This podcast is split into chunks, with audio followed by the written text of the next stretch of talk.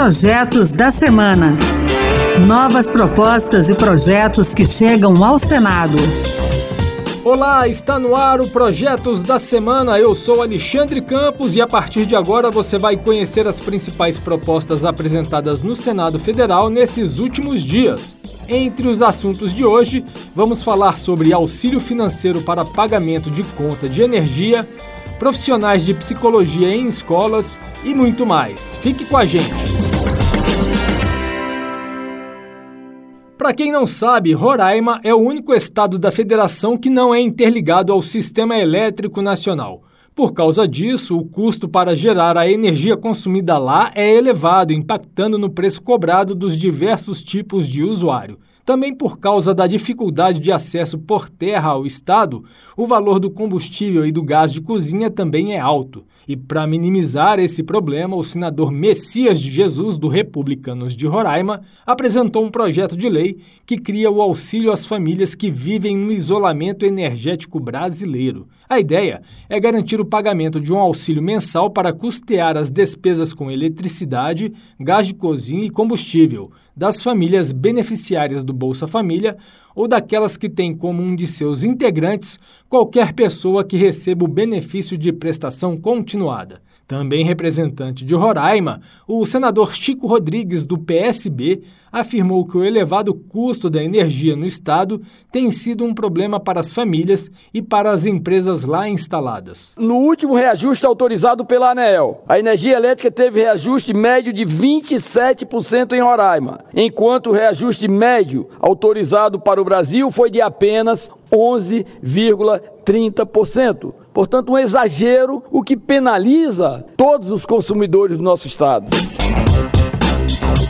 Com o objetivo de tornar mais justo o valor do Imposto sobre Propriedade Territorial Rural, o ITR, o senador Jaime Campos, do União de Mato Grosso, apresentou nesta semana uma proposta que transfere dos municípios para os estados a competência para fazer a avaliação das terras localizadas fora dos limites urbanos. Na opinião de Jaime Campos, os municípios têm abusado na fixação dos valores, já que metade do valor desse tributo fica no caixa das prefeituras e a outra metade vai para os cofres da União. Por isso, ele avalia que os órgãos estaduais, como o Intermate em Mato Grosso e o Interpa no Pará, têm condições de fazer essa avaliação de maneira isenta.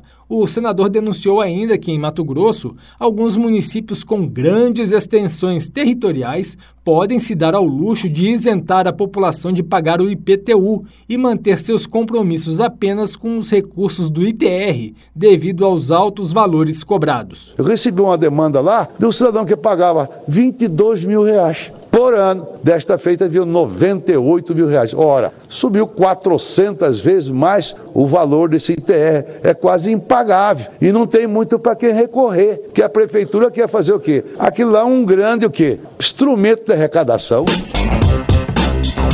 Quaisquer barreiras que impeçam as pessoas com deficiência de participarem plena e efetivamente da sociedade, em igualdade de condições, devem ser afastadas.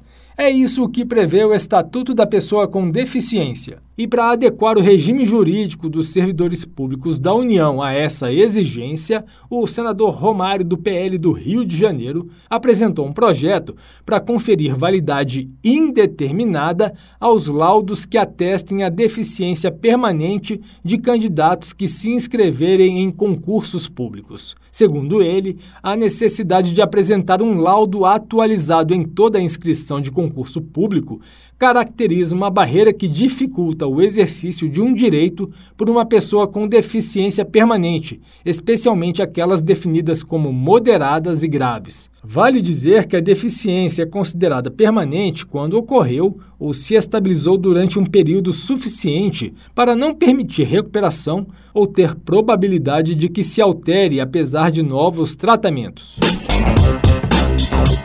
O início de um tratamento de saúde muitas vezes exige a compra de medicamentos prescritos por um médico. Acontece que, algumas vezes, a quantidade de remédios numa embalagem é muito superior àquela que o profissional de saúde indicou para o paciente. Com esse excedente estocado em casa, aumentam as chances de automedicação, de intoxicações ou até mesmo de perda de validade do produto, caso ele não seja usado num eventual tratamento futuro. E isso sem falar nos custos extras que o paciente tem, uma vez que adquiriu uma quantidade superior de medicamento sem necessidade. Para enfrentar esse problema, o senador Carlos Viana, do Podemos de Minas Gerais, apresentou nesta semana um projeto que permite a venda fracionada de medicamentos. De acordo com a Agência Nacional de Vigilância Sanitária, a Anvisa, o fracionamento consiste na individualização da embalagem de um medicamento para viabilizar a sua venda ao usuário na quantidade estabelecida pela prescrição médica. Ainda de acordo com a agência, nem todo medicamento pode ser fracionado, especialmente aqueles que possam acarretar dependência ou aqueles de dosagem única. A venda fracionada já é prevista pela Anvisa por meio de portaria e resolução, mas é pouco adotada no país. Por isso, Carlos Viana quer regulamentar esse tema por meio de lei. Na opinião dele, a baixa adesão a essa prática também acontece por pressão dos grandes laboratórios, que lucram mais quando vendem quantidades maiores de medicamentos. Em geral, as embalagens fracionadas contêm menos unidades, por isso, resultam em menor quantidade de material a ser descartado, tanto substâncias como invólucros em que são comercializados, o que as torna ambientalmente até mais corretas. Outro elemento positivo consiste na aproximação entre o profissional farmacêutico e o cliente, é o que assinala a Anvisa. A venda de medicamentos fracionados representa também um importante passo para a qualificação e para a orientação das ações e dos serviços farmacêuticos do país, aproximando o profissional farmacêutico do cidadão e do usuário de medicamentos.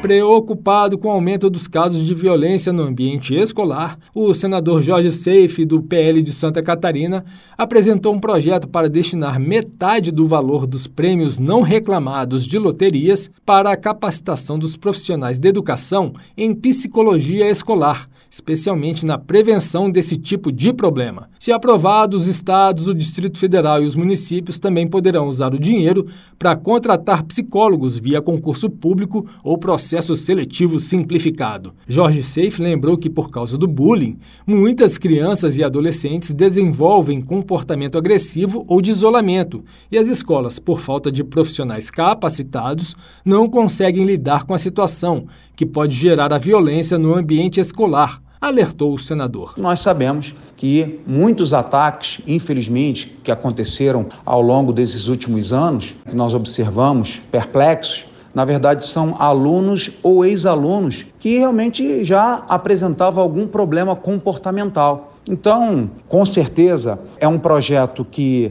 pode ajudar e muito né, estados e municípios a cuidarem da saúde mental das nossas crianças, dos nossos adolescentes, é, especialmente em fase escolar, que já é, muitas vezes realmente apresentam comportamento alterado. E a gente finaliza o programa desta semana tratando de um projeto que tem chamado a atenção. A proposta do governo que estabelece novas regras para os gastos públicos, o chamado novo marco fiscal. Já aprovado pela Câmara dos Deputados, o texto que chegou nesta semana ao Senado limita o aumento das despesas públicas ao crescimento da arrecadação. A proposta é considerada essencial pelo governo para o Banco Central reduzir a taxa de juros. O presidente do Senado, Rodrigo Pacheco, explicou como os senadores vão analisar o projeto. Na semana que vem tem um feriado de Corpus Christi, acho que vai ser uma semana mais curta, é difícil ter apreciação do arcabouço. Mas já na outra semana, na semana do dia 12, é muito importante que se iniciem os trabalhos é, na Comissão de Assuntos Econômicos do projeto de lei complementar, o relator é o senador Omar Aziz, e aí, votando na Comissão de Assuntos Econômicos, a gente leva imediatamente ao plenário. É isso aí. Você também pode participar do processo de elaboração das leis do país. Acesse o E-Cidadania no site do Senado, leia as propostas e vote para dizer se você é favorável ou contrário à proposta. E que tal apresentar uma ideia que pode até virar um projeto de lei? Acompanhe o programa Projetos da Semana na Rádio Senado toda sexta-feira às duas da tarde e sábado às oito da manhã. A gente também está na internet é só entrar no site da Rádio Senado e baixar o áudio para escutar quando quiser. Se preferir, o podcast também está nas principais plataformas. Com trabalhos técnicos de Cristiane Melo e apresentação de Alexandre Campos, o Projetos da Semana fica por aqui. Muito obrigado pela companhia e até o próximo Projetos da Semana. Projetos da semana. Novas propostas e projetos que chegam ao Senado.